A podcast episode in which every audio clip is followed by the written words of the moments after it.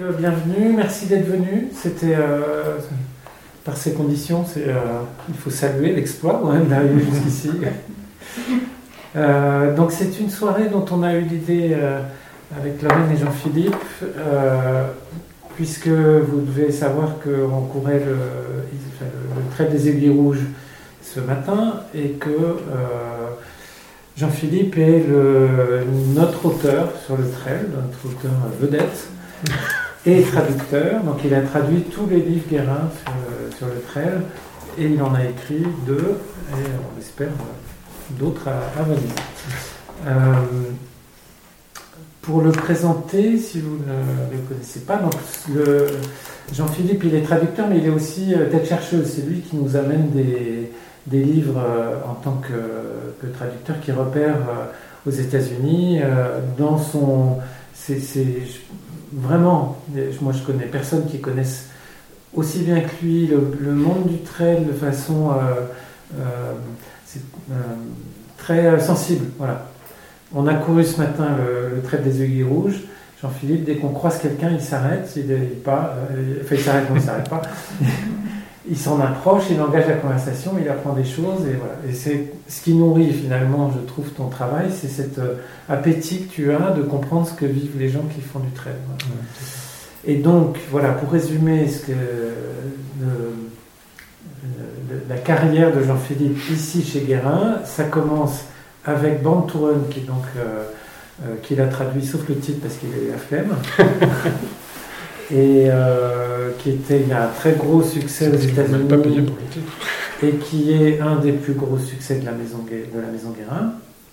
Et euh, tu as enchaîné avec d'autres livres de McDougall. On va euh, peut-être pas tous les citer, mais tu me disais tout à l'heure que tu as traduit 8, tu en Oui, oui, t'en es huit à ou ton neuf, huitième. ouais. Mm. Voilà. Donc on va arriver ce soir à ce, ce livre, le huitième opus de Jean-Philippe comme traducteur et qui est donc bête de course de Bernd Heinrich. Et, euh, donc euh, Jean-Philippe expliquait tout à l'heure qu'il y a des, astuces dans ce livre, c'est un livre euh, extraordinaire, va vous en parler, mais il y a des astuces qu'on a, que tu appliques quand tu cours, enfin des astuces ou des, des- une source d'inspiration pour aller courir, pour aller améliorer son endurance, pour aller. et c'est un auteur qui observe les animaux pour euh, euh, savoir ce qu'ils ont à nous apprendre sur l'endurance. Et ben ils ont plein de choses à nous apprendre. je vais peut-être lire. Nous sommes tous faits pour courir, mais beaucoup d'entre nous l'oublient. Moi, je n'oublierai jamais ce jour de mon enfance où j'ai couru pour la première fois pieds nus sur le sable chaud d'une allée forestière dans un coin perdu d'Allemagne. Ni l'odeur des pins, le chant des pigeons ramiers, les coléoptères d'un verre éclatant qui courait ou volait devant moi. Je n'oublierai jamais ce 4 octobre 1981, plus de 30 ans après, où j'ai couru 100 km sur l'asphalte de Chicago avec 261 autres hommes et femmes. Chacun d'entre eux était, comme moi, à la poursuite d'un rêve antilope. Quand j'ai commencé à réfléchir à ce que la course représente pour nous tous, aux raisons pour lesquelles je l'ai pratiquée en compétition, j'ai été frappée par la netteté de souvenirs lointains et beaucoup de choses m'ont paru soudain limpides. Tout séparait le petit garçon qui courait pieds nus sur le sable et le biologiste de 41 ans chaussé de Nike filant dans les rues de Chicago, mais dans mon esprit, ces souvenirs étaient étroitement liés au destin de notre espèce dans son ensemble, à notre parenté avec les animaux et au premier âge de l'humanité. Ces pensées donnaient un sens nouveau à ma course. Le mouvement et la vie sont presque synonymes. En cherchant à s'élever sur des longues tiges ou sur des troncs noueux, les plantes font la course vers la lumière. De même, les graines de nombreux végétaux cherchent à atteindre les sols fertiles avant les autres. Certaines peuvent parcourir des centaines de kilomètres par des moyens ingénieux et variés, en se laissant emporter par le vent, par l'eau, par les oiseaux qui se nourrissent de leurs baies ou des mammifères à fourrure. Les animaux se déplacent essentiellement par leurs propres moyens. Ils exploitent l'énergie chimique au moyen de leurs muscles. Mais comme les plantes, nous, humains, nous sommes mis à utiliser le vent, l'eau ou d'autres animaux pour nous déplacer et notre espèce exploite de plus en plus l'énergie du charbon, du pétrole et de l'atome pour la locomotion. ce qu'elle est la seule à faire. Au fil de centaines de millions d'années d'évolution, certaines espèces ont été soumises à une pression sélective qui les a rendues plus endurantes, plus rapides, plus économes et plus résistantes que leurs concurrence face aux conditions extérieures. Pour les prédateurs comme pour leurs proies, la vitesse est une question de vie ou de mort. Un coureur anonyme l'a résumé ainsi, ce célèbre aphorisme. Chaque matin en Afrique, une gazelle se réveille et sait qu'elle doit courir plus vite que le plus rapide des lions pour rester en vie. Chaque matin en Afrique, un lion se réveille et sait qu'il doit courir plus vite que la plus lente des gazelles pour ne pas mourir de faim. Moralité, que vous soyez lion ou gazelle, mieux vaut courir vite.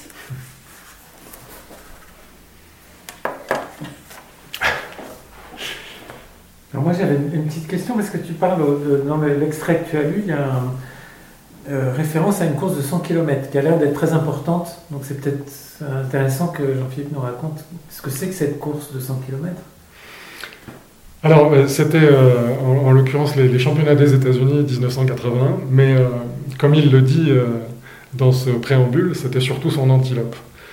Parce que Bernd Heinrich considère la course à pied comme comme la chasse. Enfin, pour lui, c'est un simulacre de chasse. Et donc, euh, il a poursuivi ce, rêve antilope, comme il le dit au début, euh, à 41 ans, pour, euh, pour renouer avec la course à pied, avec la course à pied en compétition qu'il pratiquait plus depuis, depuis son, enfance. Il s'est dit c'est le, le, moment ou jamais. Et donc, il s'est lancé dans cette entreprise complètement dingue, à une époque où, où ça se faisait très très peu. C'était plus que, confidentiel. L'ultra ne s'appelait déjà pas comme ça, et 100 km, c'était vraiment le maximum de ce qui se faisait dans ces années-là. Il n'y avait strictement aucune méthode d'entraînement. Donc il est allé, euh, voir euh, dans les espèces qu'il qu'il étudiait euh, quels étaient les, critères qui rendaient certains animaux très endurants ou très rapides. Et pour en déduire ce qui devait améliorer pour augmenter ses chances de gagner cette course. Alors, je ne sais pas si on peut dévoiler l'issue de, la course, parce que c'est un peu... Ouais, ah, bah, bon, alors, évidemment, il la gagne. Alors, il faut dire que Bernd Heinrich est un, scientifique, un zoologiste, un entomologiste de très très haut niveau, qui a eu des, prix euh, internationaux euh, en pagaille, mais qui est aussi un sportif de très très haut niveau, puisque cette course-là, non seulement il l'a gagnée, mais il a battu le record du monde de sa catégorie d'âge. Il a couru 100 km en quelque chose comme 6h40, je ne me souviens plus exactement du, du, temps, mais c'est absolument sidérant. Et euh, je trouve ça magique, quoi, qu'on, allie le haut niveau euh, de, des connaissances et de, la pratique sportive. J'aime beaucoup. On a tendance à considérer les sportifs comme des gens un peu bas du front en France, mais euh, il est la preuve que, que, ça peut très bien se, marier, s'associer, et même se nourrir. Parce que si, si la, atteint ce niveau-là, c'est parce qu'il était aussi un chercheur de très très haut niveau. moi, je peux ajouter que je suis très fier chez Guérin d'avoir parmi nos auteurs un recordman du monde, non seulement un recordman du monde du 100 km, qui est quand même assez symbolique, mais qui un record qui a été battu en 1980 et qui n'a toujours pas été battu dans sa catégorie, plus de 40 ans. Bernd Heinrich est toujours le recordman du monde du 100 km. Et, c'est alors c'est du 100 km, c'est euh, c'est pas le trail, c'est pas ce que pas du trail, vient de faire euh, ce matin. le trail des aiguilles rouges, c'est 50 km, c'est beaucoup moins, mais c'est quand même euh, pas tout à fait la même chose. Mais mis beaucoup plus de temps. On a mis beaucoup plus de temps. Et, et c'est cette course de 100 km se court à plat sur le goudron. C'est un, un, un, domaine où on peut peut-être davantage, enfin, on, est sûr que la préparation euh, rigoureuse, scientifique, euh, euh, très calibrée est, efficace. C'est des conditions immuables sauf pour la température. Mais, mais c'est assez simple de, formaliser les, conditions et donc de s'entraîner pour, pour une course comme celle-là. On, on, connaît les, parfaitement les paramètres de, de, la performance. Enfin, lui, il les a définis très, très précisément et les a travaillés pour, pour arriver à ce record. Mais, euh, mais Bernd Heinrich, c'est aussi un, personnage assez incroyable. Alors, non, seulement le haut niveau, c'est à la fois scientifique et sportif, mais euh, humainement, il est très étonnant. Euh, c'est quelqu'un qui a grandi en Allemagne, avant la Seconde Guerre mondiale. il vivait dans les bois, son père avait construit une, cabane dans, dans, une forêt de, Prusse, je crois, je me souviens plus exactement, Prusse orientale, Et il vivait dans, la forêt avec ses parents, dans cette cabane, il n'y avait qu'une seule pièce, ils vivaient tous dans la même pièce. Et, il dit qu'il avait la, forêt tout entière pour, espace de jeu. Et après, la, à la fin de la Seconde Guerre mondiale, il a été obligé de, fuir l'Allemagne. Il s'est installé aux États-Unis, mais euh, avec toute sa famille. Et ils ont reproduit euh, les, mêmes conditions de vie. Ils ont construit une cabane en bois au fin fond d'une forêt. Et euh, ils, ont, ils, ont, vécu comme ça toute leur vie. Et lui, maintenant, il, a, il est âgé de, 79 ans, je crois, il a construit sa propre cabane à son tour dans une forêt du Maine. C'est à des dizaines de kilomètres de toute civilisation. Et en dehors de ses recherches, il passe son temps à sillonner sa forêt en courant à 79 ans. Il grimpe euh, en haut des arbres, euh, des, arbres de 40 mètres. Euh, il se balance comme un dingue. Il est vraiment très surprenant, c'est un, iconoclaste.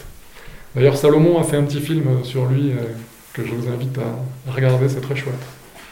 Ça s'appelle Why We Run, parce que c'est le titre original de ce, de ce, bouquin. Pourquoi on court? Enfin non, pas original, c'est le, titre que l'éditeur a choisi, parce que le, titre original c'était euh, euh, Chasser l'antilope. Puisque donc euh, il considérait son, objectif sportif comme une antilope qu'il a chassé jusqu'à jusqu'à la terrasser. Quoi. Il y a aussi une dimension assez romanesque dans son enfance en Allemagne, en Prusse orientale, c'est que cette enfance dans les forêts, il y avait aussi des bombes américaines qui tombaient euh, de façon assez aléatoire. Donc c'est et ça, c'est ce qui est assez formidable dans ce bouquin, c'est qu'il arrive aussi bien à raconter des choses scientifiques très pointues que de raconter le souffle. C'est un récit. Il y a vraiment une dimension personnelle qui est un récit euh, biographique très, très prenant et souvent très très poétique. Il, décrit de façon euh, merveilleuse le, cadre de son enfance et, et les, forêts où il vit aujourd'hui. C'est très très chouette. Et euh, il a beaucoup d'attachement pour les animaux qu'il étudie. Et il en parle aussi de façon euh, extrêmement poétique. Je disais tout à l'heure pour l'interview que il, s'est beaucoup intéressé aux oiseaux migrateurs parce que certains font des dizaines de milliers de kilomètres d'une traite, donc il n'y a, pas, plus grand exploit en termes d'endurance que, ce qu'ils font. Mais, euh, mais ce que je trouve touchant, c'est qu'il explique que, si les oiseaux le font, c'est parce qu'ils aiment ça. J'adore. Ah, tiens, je vais lire un passage où il parle des oiseaux. En automne et au printemps, des milliards d'oiseaux prennent leur envol pour accomplir des voyages de plusieurs milliers de kilomètres qui les amènent parfois à traverser des océans et des déserts. Leur survie dépend réellement de leur capacité physique, de leur force mentale et de leur sens de l'orientation. Ma course du 4 octobre 1981 à Chicago était bien peu de choses à côté de ce qu'il réalise régulièrement. Je n'ai couru que 100 km sur une boucle bien balisée avec toute la nourriture et la boisson que je voulais. Il m'arrive, comme à d'autres ornithologues, d'observer la nuit à la jumelle leur silhouette glisser sur le disque laiteux de la pleine lune. En écoutant leurs cris lointains, je me demande comment ces êtres très proches de nous, faits eux aussi de chair et de sang, peuvent accomplir de tels exploits. Peut-être ont-ils des choses à nous apprendre sur l'endurance. À la mi-juillet, la nidification des parulines s'achève dans l'épaisse ramure des épicéas et les petits comme les adultes commencent à muer. L'éclatant plumage nuptial des seconds ternis se font peu à peu dans le paysage. La mue s'achève en un mois et toute la population dispersée entre le Maine et l'Alaska converge vers, vers le nord-est des États-Unis. Les oiseaux qui arrivent d'Alaska et de l'Ouest retrouvent précisément les lieux où ils ont achevé leurs précédents périples transcontinentaux. Une fois sur le littoral oriental, où ils font escale, les oiseaux qui pèsent entre 9 et 11 grammes entrent dans une phase de boulimie qu'on désigne par le terme plus élégant d'hyperphagie. Grâce aux baies qui arrivent alors à maturité et à la prolifération des insectes, notamment des pucerons, leur poids double en 10 jours seulement, L'essentiel de ce surpoids est constitué de graisse stockée sous la peau au niveau de l'abdomen, du poitrail et du cou. Après avoir fait le plein, les oiseaux se rassemblent pour leur dernière escale à Cape Cod, dans le Massachusetts, et de là, ces minuscules et discrets habitants des forêts de conifères se lancent en masse dans un vol transatlantique de 3500 km jusqu'au Venezuela. Le départ de ce méga ultra marathon au-dessus de l'Atlantique est donné par le passage d'un front froid générant un flux de nord-ouest porté par les vents. Il vole le premier jour à plus de 30 km à l'heure et se rassemble petit à petit en nuées qui vont de 500 à 1, million, à un millier d'individus. Le deuxième jour, ils atteignent les masses d'air immobile de la mer des Sargasses. Après trois jours et trois nuits de vol continu, les alizés leur donnent un dernier coup de pouce et les premiers oiseaux amaigris font leur apparition sur les côtes nord de l'Amérique du Sud. Les parulines rayées ne sont pas des cas exceptionnels, mais comme les autres espèces dont les champs animent nos forêts l'été, elles nous rappellent au quotidien ce dont les oiseaux sont capables. Il a plus d'admiration, je pense, pour les animaux en lisant le livre que, pour euh, ah les exploits humains il a, vraiment un attachement euh, très fort pour, pour les animaux qu'il étudie même si certains ont, un destin parfois un peu, un peu étrange. Par exemple, il a, il a étudié des, lézards euh, qu'il a fait courir sur un, tapis roulant pour mesurer la production d'acide lactique. Quand on fait un effort intense, on produit de, l'acide lactique, et c'est une toxine qu'il faut évacuer, sans quoi on ne peut plus produire d'effort. Et donc, euh, il a fait différents tests à différentes vitesses, et pour mesurer la quantité d'acide lactique, il mettait ses lézards dans un mixeur. Oh. et il analysait le, résultat. Parfois, c'est un peu brutal, la recherche. Mais je vous garantis qu'il aime ces animaux. Et pour les oiseaux, il a fait comment? Parce qu'il a découvert pas mal de trucs. Oui, oui, euh, bah, il les a étudiés. Alors, euh, pour les oiseaux, c'est très particulier parce que ça, la recherche sur les migrations se fait euh, sur la base de données qui sont envoyées par des, gens comme, comme, vous et moi, qui, qui les repèrent, qui repèrent les bagues. Et euh, comme ça, on peut décrire, euh, enfin retrouver leur, leurs itinéraires et décrire leur, migration. Et c'est des découvertes qui ont été, qui ont été faites très récemment, parce que jusqu'au début du XXe siècle, par exemple, on était persuadé que les hirondelles passaient l'hiver dans des trous. On n'imaginait pas que, que, ce petit oiseau traverse euh, une mer euh, et pratiquement un continent. ça paraissait. Euh, c'était inconcevable, tout simplement. Et c'est l'observation des amateurs qui a permis de, le découvrir. Et ça, il le raconte dans le livre. ce qu'il faut dire aussi, c'est la personnalité de Bernard Heinrich. C'est un, passionné de, du règne vivant animal, tout le temps. Il, est, il, vit tout le temps dans la nature. On a essayé de le faire venir, là, et et visiblement la migration euh, transatlantique, il l'a dit. J'ai retrouvé une fois mon, pays natal, l'Allemagne, parce qu'il a émigré à 10 ans, je crois, hein, très jeune. Oui, c'est ça, 8, je crois, 8 ou 10 ans. Et donc il est revenu une fois ou deux, mais il, il est revenu une fois, il le raconte d'ailleurs, c'est super touchant. Parce qu'il Mais il raconte un matin d'automne, euh, je crois que c'est dans le Maine, tout ce qu'il voit, mais c'est incroyable, quoi, ce qu'il voit dans la nature. Euh, c'est des espèces, tous les, arbres sont nommés, les espèces animales, il sait ce que chacun est en train de faire euh, sur son arbre, comment il chante. Euh, il repère, il sait quelle activité ont les écureuils en regardant les, les, qui sont tombés du, du hêtre. il repère les, nouveaux habitats des castors qui viennent de s'installer.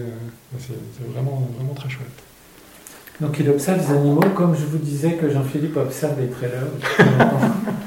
je fais de l'entomologie très lesque. Lire un passage sur l'Afrique. Il y a plusieurs années, dans le parc national de Matobo, au Zimbabwe, j'ai eu la chance de ressentir ce sentiment de filiation avec les coureurs primitifs dont parle Fix. J'étais en voyage de recherche pour étudier l'influence de la température sur la capacité des bousiers à courir et à combattre.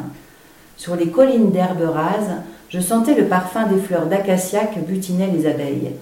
Des girafes broutaient paisiblement le feuillage en parasol plein de guêpes et de coléoptères colorés. Des babouins et des impalas erraient en bande dans la brousse, où lors des grandes migrations on peut encore voir surgir des dizaines de milliers de gnous et de zèbres. Comme des colosses préhistoriques, éléphants et rhinocéros martelaient la terre de l'or palourd. Mon regard s'est porté par hasard sous un petit surplomb rocheux et ce que j'ai vu m'a stupéfié. De petits personnages filiformes en file indienne représentant clairement des hommes en pleine course étaient peints sur la roche. Tous étaient munis d'arcs délicats, de carquois et de flèches. Les chasseurs couraient de gauche à droite sur la paroi rocheuse. À première vue, ce pictogramme vieux de 2 ou 3 000 ans n'avait rien d'extraordinaire, mais un détail m'a intrigué. Bras levé, la silhouette la plus à droite, celle qui ouvrait la marche, avait l'attitude universelle du coureur triomphant. Ce geste est presque involontaire chez la plupart des coureurs qui sont durement battus, qui se sont durement battus et qui ont eu le goût du sang dans la bouche avant de se laisser envahir par l'euphorie de la victoire face à l'adversité. L'image de ces bushmen continue à me rappeler que notre goût pour la course, pour la compétition et notre besoin d'excellence ont des racines très lointaines et très profondes. En observant cette peinture rupestre africaine, je ressentis une espèce de parenté avec cet homme disparu depuis des lustres, qu'il me semblait pourtant comprendre comme si nous venions tout juste de nous parler. J'étais non seulement dans le même environnement et le même état d'esprit que ce chasseur inconnu, mais sur les lieux mêmes où sont vraisemblablement apparus nos ancêtres communs.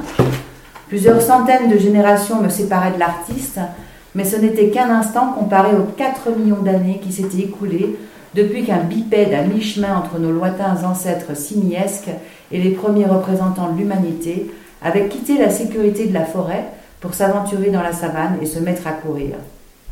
Pour nous, rien n'est plus délectable, plus pénétrant, plus instinctif, plus primitif et plus sauvage que la course à pied. Oui, ça on l'a bien ressenti aujourd'hui. Moi aussi. C'était sauvage, le trait des C'est un retour à nos sauvagerie alors. Oui, oui. Ouais, c'est ça qui me plaît aussi dans la course à pied. c'est effectivement le, truc le plus naturel qui soit pour nous, ou presque. Hein. quand un, un, enfant commence à. Enfin, n'importe quel enfant dans une cour d'école se met à courir. Et, et, euh, c'est aussi euh, ce, qui, a fait. Euh, qui nous a façonné. si on, a cet aspect-là aujourd'hui, c'est parce qu'on on s'est mis à courir derrière du gibier. Et, et si on est là, c'est parce que ça marchait. Et, les, premiers bipèdes couraient, derrière les animaux pour les, épuiser. Ils n'étaient pas armés, ils ne savaient pas encore fabriquer des armes, et ils les chassaient à l'épuisement, jusqu'à ce qu'ils tombent d'épuisement. Et donc la, course à pied a permis à l'être humain de, de, supplanter ses concurrents, de trouver une nourriture abondante et, a permis son développement. J'aime bien cette idée-là quand je cours, j'adore. C'est ton nom sauvagement. Oui, c'est mon nom sauvagement. Ben oui, c'est ça. Il est pas méchant. Hein. Mais vous avez peut-être des questions, hein mhm. Parce que. Hein, n'hésitez pas, on est peu nombreux, donc euh, si vous voulez qu'on dialogue. Alors, je peux peut-être rajouter un, ou deux trucs sur le personnage, parce que vraiment, moi, je, le trouve passionnant. Euh, c'est devenu un très grand chercheur, mais au départ, c'était un mauvais élève. Et s'il est devenu euh, excellent à l'école au point d'intégrer une grande université, c'est parce qu'il était passionné de, course à pied. Il s'est dit, le seul moyen pour que je la pratique en compétition et à haut niveau, c'est d'intégrer une université.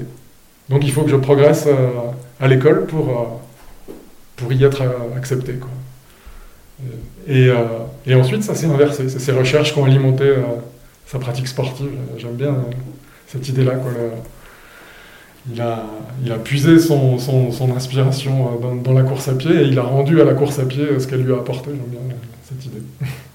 Est-ce qu'il a trouvé des trucs des, astuces, des trucs pour, euh, Alors, être euh, plus performant? Ouais, ouais, pour, pour l'époque, c'était euh, c'était très, très novateur parce que il a, il a été un des premiers à expérimenter le, le régime dissocié norvégien. On l'a appelé norvégien ensuite parce qu'il y a eu des recherches en Norvège. Mais lui, il ne connaissait pas ces recherches-là. Il, a fait ses, découvertes tout seul. Le principe est tout simple. Pour, pour courir vite et longtemps, il faut des réserves de glycogène importantes. Le glycogène, euh, c'est du sucre qui est stocké dans les muscles et dans le foie. Et, euh, et ça provient de la nourriture. Le régime euh, dissocié, c'est bah, une dizaine de jours avant la course, on arrête complètement les, les glucides pour provoquer un, un, besoin important. On continue à s'entraîner, donc on épuise complètement les réserves de glycogène.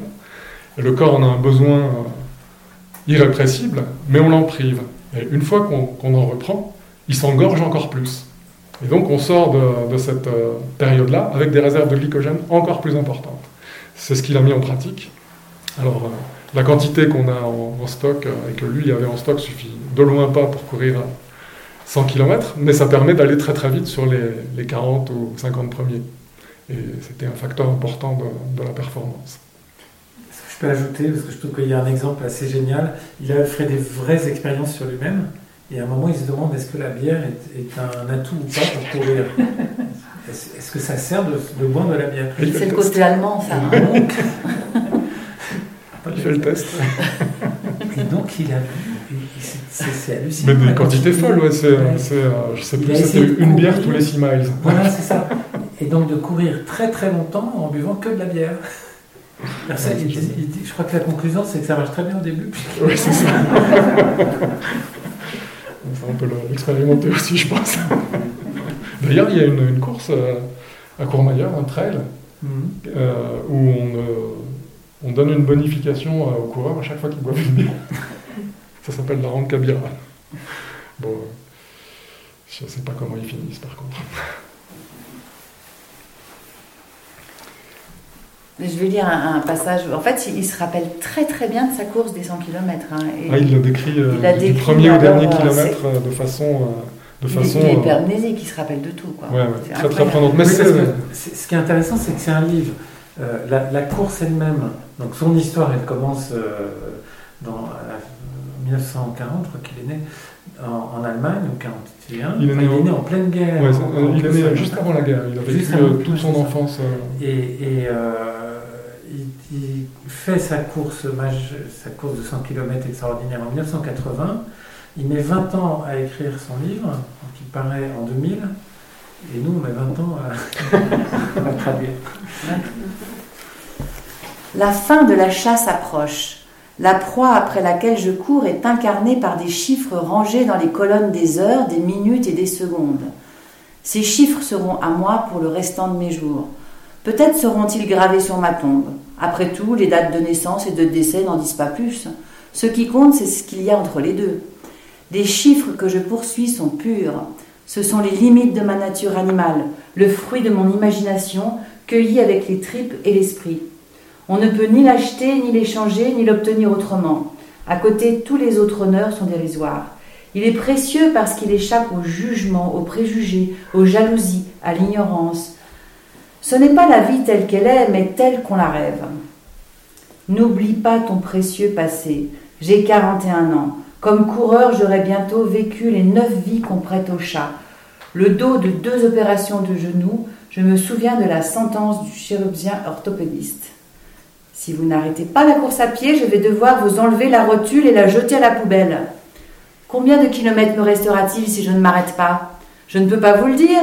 Ça peut s'arrêter demain ou dans 20 ans. Dans ce cas, je vais courir comme un fou pour être en pleine forme et profiter au maximum des kilomètres qui me restent.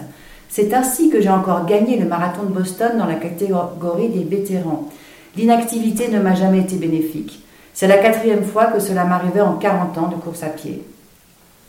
J'inspire profondément l'air frais et pur venant du lac. Des promeneurs nous regardent passer l'air concentré.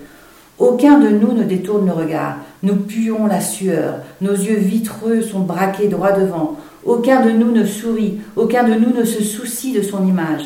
Nous refusons tout jugement et voir un plongeur, un gymnaste, un patineur ou n'importe quel autre athlète de valeur s'y soumettre nous fait grincer des dents.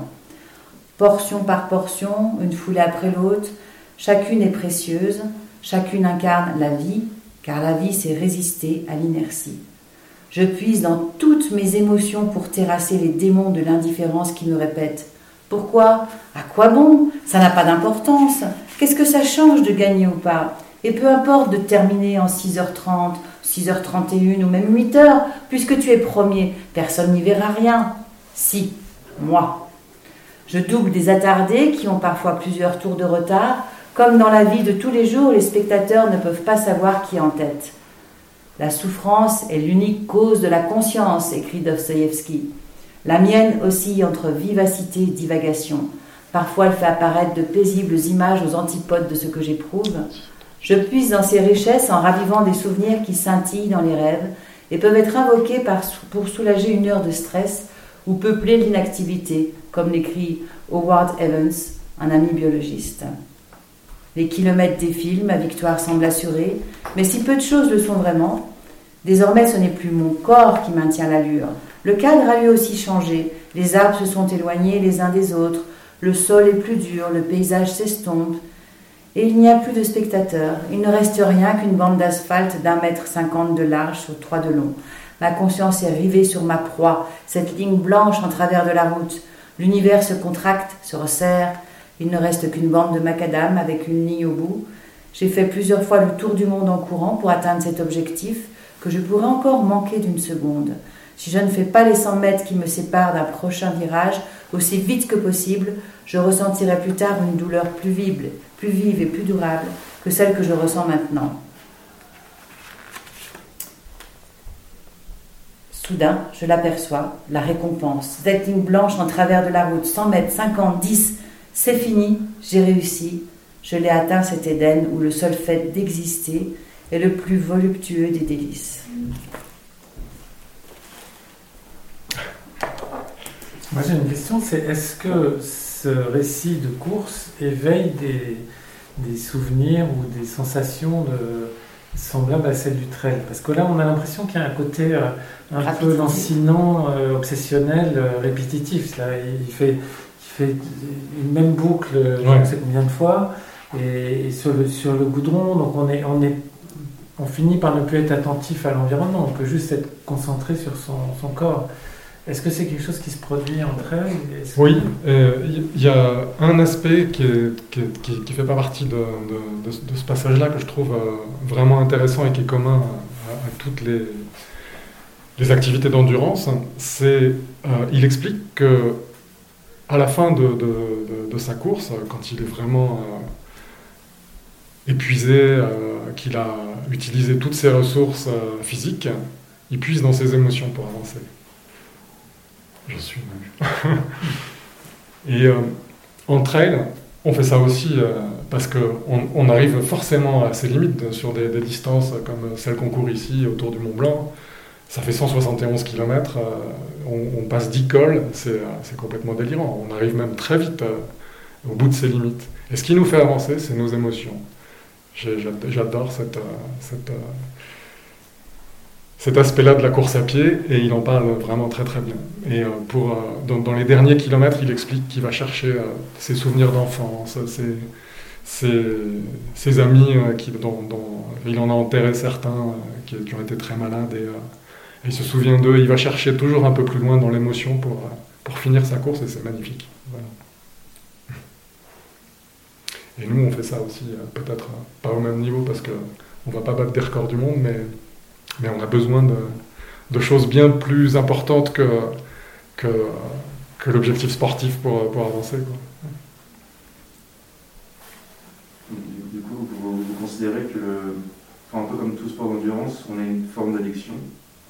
Enfin, en tout cas, je pense que tous les sports d'endurance sont liés à l'addiction, on n'aurait pas ce carburant en, fond. Euh, que le trail est quand même, est quand même enfin, le carburant du trail, l'addiction du trail est comme le, le sentiment en fait, enfin, le, ressenti. Euh, je suis parfaitement d'accord avec ça. On a, longtemps dit que les, les, trailers, les ultra-trailers en, particulier, étaient des, drogués. Mhm. Des, drogués aux endorphines, parce que quand on fait un effort important comme ça, on produit des, endorphines qui sont une morphine euh, naturelle. Mais je pense que c'est euh, euh, un faux débat. Ce qui, ce qui fait qu'on a envie de recommencer, c'est ce qu'on y vit. C'est tellement intense sur le plan émotionnel que, que ça, ça rappelle tout le temps. C'est vraiment ça qui, fait qu'on y revient. Et qu'on a du mal à, ne pas aller courir euh, tous les week-ends des distances de dingue parce que bah, c'est plus grand que la vie, quoi, tout simplement. Ça enchante la vie. Et même contrairement par rapport à un sport, euh, un sport qui est lié à un résultat, euh, comment dire, un résultat avec un temps défini, une compétition liée au temps, du coup on a, on a plus, on a plus tout cet aspect.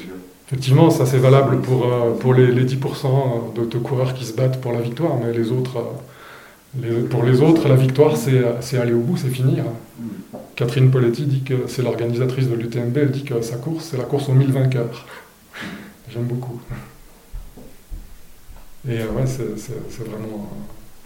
ça dépasse le sport, quoi. On ne fait pas ça pour le sport. On le fait aussi pour le sport, mais c'est un tout petit. On le fait parce que ça, ça nourrit notre imaginaire, nos émotions, un peu notre ego aussi. Il faut le reconnaître. Si, si, c'est très, très valorisé, alors forcément ça joue. J'ajouterais bien une chose, c'est que les émotions pendant un, trail, pour moi, c'est pas évident parce que je trouve qu'on est. Enfin, moi, je suis un peu hébété, quoi. Je suis un peu euh, euh, concentré sur euh, la fatigue, le, trouver un, sens à, continuer alors qu'on se dit mais pourquoi qu'est-ce que je fous là? Donc on est concentré sur des trucs assez un, peu nébuleux un peu en revanche ce que j'observe c'est que les trails que j'ai faits me laissent des souvenirs incroyablement euh, vivaces. Mmh. C'est des, des, scènes, il y a des scènes auxquelles je repense très très souvent. Donc en fait, c'est pour moi une, une, émotion, mais un petit peu peut-être un peu différente. Je n'ai pas tout de suite conscience de vivre un truc qui me marque, mais avec le, le temps qui passe, et eh ben, je me rends compte, mais j'arrête pas de, dans certaines conditions, je repense. Hein, euh, voilà, une scène dans la nuit. Euh. Et c'est pas, c'est pas des, c'est pas des franchissements de ligne d'arrivée, c'est pas du tout euh, lié à une performance. C'est lié à des, cette espèce d'état d'esprit où on vit des choses quand même intenses et qui sont un peu du registre de l'aventure. On, va se chercher. C'est le fait de se mettre un peu en danger aussi. Oui, absolument. Parce qu'au final, dans notre quotidien, on le fait plus trop. Oui, ouais, absolument. C'est, effectivement un moyen de. On va dans, vers l'inconnu pour de résister à cette, euh, cette, euh, injonction du principe de précaution. Quoi. Mm. C'est vrai, effectivement, ouais, c'est un, exutoire. Mm. Ça qu'on est capable de, incapable de marcher tous les jours. Demain, ce sera pire. Moi. Après, on parlait des, émotions euh, en sport, tout ça. ça peut être aussi une faiblesse, des émotions par rapport au. Là, il parlait beaucoup des animaux. Je suis désolé, on voit juste la pointe. Euh, non, mais il dessus des nuages. Oui, on l'a pas vu le week-end. C'est le moment. C'est assez étonnant. il, parle, il parle beaucoup des animaux. Et est-ce qu'il fait ce parallèle entre l'être humain qui a des émotions et qui s'en sert pour avancer ou, euh, ou des fois l'inverse Les émotions peuvent des fois bloquer. Euh, et, euh, et, ruiner une performance ou quelque chose comme ça. Qui est, euh, par rapport aux animaux, pas cette conscience. mais, ils ont des, mais ils ont des émotions. Mais ils ont des, oui. Mais ce parallèle avec les animaux, justement, avec la, performance qu'ont les mm. animaux. Et, pour eux, euh, pour lui, il, considère ça plus comme un avantage, le fait qu'on cogite lors de l'effort. Hein, on, s'évade un peu. C'est vrai que par moments, des fois, quand on est vraiment dans le dans le dur ou comme ça, des fois on est un peu ailleurs. Quoi. Est-ce que c'est plus un avantage euh, pour lui qu'un. Oui, oui, clairement, ouais. il utilise ça comme un carburant, complètement. Quand, quand les autres sont, euh, sont à sec, c'est celui-là qui l'exploite. Il va chercher euh, des émotions très, très intenses pour, pour trouver une raison d'avancer et, et, pour dépasser sa condition de sa condition d'être mortel quoi. et fini avec des capacités finies donc il s'en sert sciemment. Oui, oui. Mmh. Oui, complètement. Il va vraiment chercher, euh, chercher ça pour ouais. Pour pouvoir continuer à, ah à, fournir un effort intense. Mmh. Euh, est-ce que par hasard vous, vous auriez des, des références d'auteurs qui, qui citent, enfin qui comptent justement ces, ces récits qui peuvent un peu surgir comme ça de manière. Euh, enfin, je veux dire, moi par exemple, sur des courses assez longues, j'ai tendance à essayer de faire un, un récit un peu épique qui peut arriver. Et je, je, sais pas, je pense que ça peut être, ça peut être beau de, de, le compter après à quelqu'un d'autre. Je sais pas si vous connaissez des auteurs qui. Ah oui, oui, j'en connais. bah, le, le, premier d'entre eux, c'est Chris McDougall, dont on a parlé tout à l'heure, qui a écrit Born to Run. Mm. Vous l'avez sans doute lu. Euh, Scott Jurek a écrit un, sa, sa, sa, biographie, son autobiographie aussi, et, et, parle beaucoup de, de, de cet aspect-là. Mm. C'est aussi un, quelqu'un qui, marche à l'émotion et, euh, c'est très très intéressant. À l'amitié beaucoup. Euh, il court euh, beaucoup pour ses amis, pour leur montrer qu'il les aime. Et c'est très touchant. Lydie Hawker a écrit aussi une, autobiographie très très touchante où elle se confie énormément et, où elle montre que, que la fragilité peut être une force. Ça, c'est vachement intéressant. C'est quelqu'un de. Elle a gagné cinq fois l'UTMB, elle est, elle est indestructible, mais, mais elle est ultra fragile. J'aime bien cette antinomie. C'est un personnage intéressant. On peut ajouter le, livre que tu es en train de traduire et qu'on annonce pour, euh, en avant-première pour l'année prochaine et qui est euh, Anfin, un, Anglais qui euh, raconte son initiation au, trail. Il, décide il écrit sur les, marathoniens. Il est spécialisé marathoniens. Il a été au Kenya pour aller rencontrer, pour voir comment il se, il se prépare. Et il décide de se mettre au trail et il raconte son, sa découverte, ses rencontres. Euh, et un UTMB avec une bonne dose d'émotion. Oui, ouais, énorme.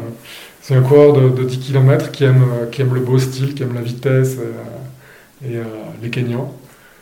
Et un jour, on lui demande d'aller faire un reportage à Oman sur une espèce de marathon des sables, un équivalent. Il y va reculons, pour lui, c'est des, épreuves où on marche avec un sac à dos, des, bâtons, c'est pas de la course à pied. Et puis, et puis il tombe sous le charme. Bon, il tombe pour de vrai aussi parce qu'il a un mal de chien à finir, mais, euh, mais il fait une vraie découverte et il se met en tête ce jour-là de courir l'UTMB, qui est le graal de tout euh, trailer, y compris à l'étranger, dans le monde entier maintenant. Et il décrit tout, euh, sa découverte du trail, tout le processus de, d'entraînement, la quête des points, parce qu'il faut des points pour s'inscrire à, l'UTMB, c'est draconien. Et, et, il va demander conseil à, tous les grands champions euh, qu'il peut rencontrer. C'est passionnant. Et il court cette UTMB euh, à la fin du bouquin, euh, et c'est génial.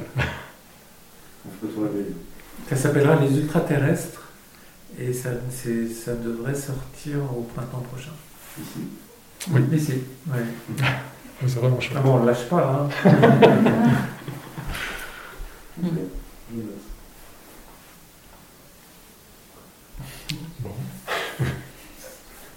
Bon, ben, je sais pas. Peut-être, il y, a un truc que j'adore dans ce livre, qui est, une petite euh, scène d'enfance où il raconte, peut-être que tu peux nous, la raconter. Redis-moi. Il raconte qu'il court derrière ces. Comment ça s'appelle? Les cicindelles. C'est un, insecte, euh, il, y en a, il, y en a, en France aussi. Euh, là, en l'occurrence, c'était en Allemagne. C'est un, un, petit insecte vert fluo qui, qui, a la particularité de courir très très très vite. C'est euh, le recordman de, de vitesse des, insectes.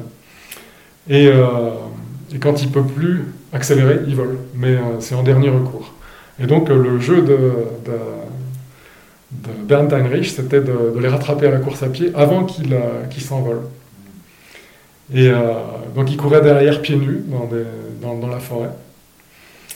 Et Comment ça finit ça? C'est assez génial. Il finit par en attraper une, mais il en fait une, déduction scientifique. C'est absolument euh, génial parce qu'il la rattrape un jour où il fait frais. Et euh, euh, il, comprend à ce moment-là que c'est la température extérieure qui conditionne la vitesse de, l'insecte. Quand il fait chaud, il est capable d'aller très vite. Quand il fait frais, il ne peut plus il ne peut plus avancer aussi vite. Et il, en déduit que les muscles fonctionnent beaucoup mieux quand ils, quand ils sont chauds. C'est pour ça qu'on se chauffe.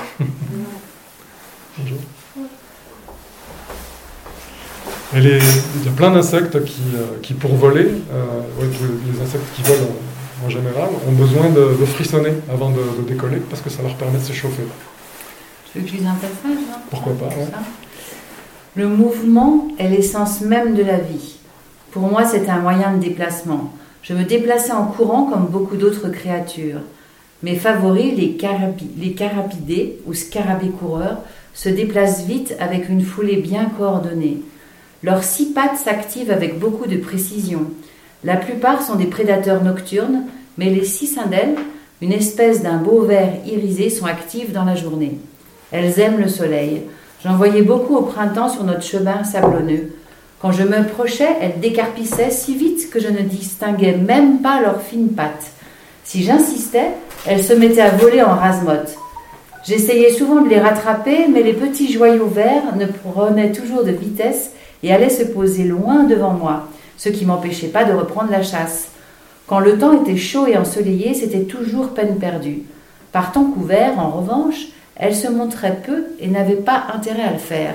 Sans soleil pour les réchauffer, elles couraient beaucoup plus lentement et ne volaient plus du tout. La cicindelle, qui me distanciait d'habitude sans difficulté, était alors à ma portée. Après avoir découvert leur talon d'Achille, j'en ai capturé une qui est allée grossir ma collection de coléoptères. Les cicindelles y sont devenues mes spécimens préférés. Chez les coléoptères comme chez l'homme, la vitesse des membres dépend de la corpulence générale et de la température musculaire. Les bousiers africains, dont les stratégies corporelles et thermiques sont très variées, en fournissent une excellente démonstration. Certaines espèces au corps rond et aux pattes épaisses et courtes rappellent les haltérophiles musclés et trapus. Leurs jambes sont très lentes, mais leur force est telle qu'elles creusent leur tunnel sans difficulté dans une terre dure. D'autres espèces ont les pattes fines et courent vite, à condition que leurs muscles soient à une température suffisamment élevée. Quand elles passent de 28 degrés à 35 degrés, leur vitesse de déplacement augmente de 400%. Les bousiers les plus rapides atteignent alors une vitesse d'environ 25 cm par seconde. À température égale, les cicindelles courent 5 fois plus vite, probablement parce qu'elles ont des pattes plus longues et plus fuselées que les bousiers. Elles se prélassent au soleil afin de maintenir une température corporelle élevée. Quand cette température dépasse un certain seuil, elles peuvent même voler, ce qui leur permet de se déplacer encore plus vite. Pour rester chaud sans dépendre du soleil, beaucoup d'autres coléoptères frissonnent, ce que nous faisons nous aussi. Ce n'est pas le cas des cicindelles. Voilà pourquoi je parvenais à les attraper par temps couvert. Une petite traduction, euh, un, mètre, quatre fois plus qu'un mètre par seconde, euh, que 25 cm par seconde, ça fait un mètre par seconde. Et si je ne me trompe pas, ça fait 36 km h Ouais. Donc cette petite bestiole, elle est capable de courir plus vite que. Et si on est rapporté à sa taille, enfin si, on, si, euh, si cet animal faisait notre taille, ce serait 800 km/h. Avec le soleil. Comme énergie. En fait, il, explique qu'il y a quand même beaucoup d'énergie. Euh, en fait, il y a le soleil, il explique à un moment donné, il y a l'air, enfin, c'est l'énergie naturelle, c'est tout ce qu'il explique depuis le début, en fait. Oui, chimique ou, euh, mm. ou pas, quoi. Pour, mm. pour les êtres vivants, elle est, elle est toujours chimique, mais ils sont capables d'utiliser d'autres mm. d'autres énergies que la leur. Et après, il fait, à un moment, il fait une étude très très pointue pour savoir quelle est le plus efficace. Est-ce qu'il vaut mieux avoir deux pattes, quatre pattes, six pattes mhm. euh, et, avec un, un argument très scientifique. Euh, c'est quoi le, meilleur, euh, ah meilleur modèle pour, pour, pour, courir vite? Il se dit intuitivement, on pourrait penser que c'est le mille pattes. c'est lui qui en a le plus, c'est lui qui se propulse a priori le, plus rapidement. c'est tout le contraire. Moins on en a, plus on va vite. c'est drôle les, animaux à deux pattes euh, ou à quatre sont, en général plus rapides. Enfin, tout dépend de, ce qu'on considère, si c'est la rapidité sur une longue durée ou euh, instantanée. Il y a des, plein de paramètres à prendre en compte. Bah, J'avais d'autres questions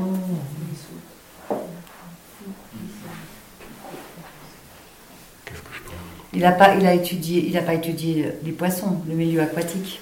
Non. Il reste euh, uniquement dans le... Pas mal de batraciens, des, grenouilles. Ouais. Ça c'est rigolo aussi parce qu'il en tire des conclusions. Euh, alors pour lui qui sont qui sont euh, capitales.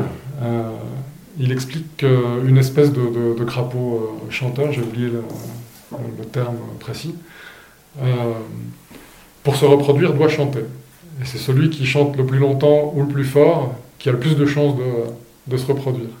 Mais il y a plein de stratégies différentes. Alors certains crapauds chantent très fort, très peu de temps, d'autres un peu moins fort et de, façon euh, de plus en plus euh, crescendo, on va dire, euh, et sur une durée beaucoup plus longue. Et, en analysant, les passant au mixeur, nous, il, comprend que les premiers qui, crient de façon très très forte très courte utilisent des glucides, enfin brûlent du, sucre, et ceux qui font le contraire, qui chantent longtemps euh, et crescendo, brûlent des graisses. Et lui qui est coureur euh, d'endurance, euh, bah, il a plutôt intérêt à, quoi, à brûler des graisses. C'est ce qui l'amène au régime, au régime dissocié. Il s'entraîne à, brûler des graisses en cessant de, manger des glucides. Et des exemples comme ça, il y en a plein, plein de bouquins. Donc en fait, c'est plus par l'observation des animaux que de l'homme, lui. Hein, oui, absolument. Bah, il n'y avait pas beaucoup de, mm-hmm. spécimens à observer chez l'homme, hein, parce que le 100 km. Bah, pour passer au mixeur, c'est pas pratique. Oui, c'est c'est plus difficile. ouais. mm. Ben voilà, vous n'avez pas de questions? Et donc, mais c'est au boulot aussi. Tu veux signer les. Ah mais c'est vrai que c'est une belle. En tout cas, c'est.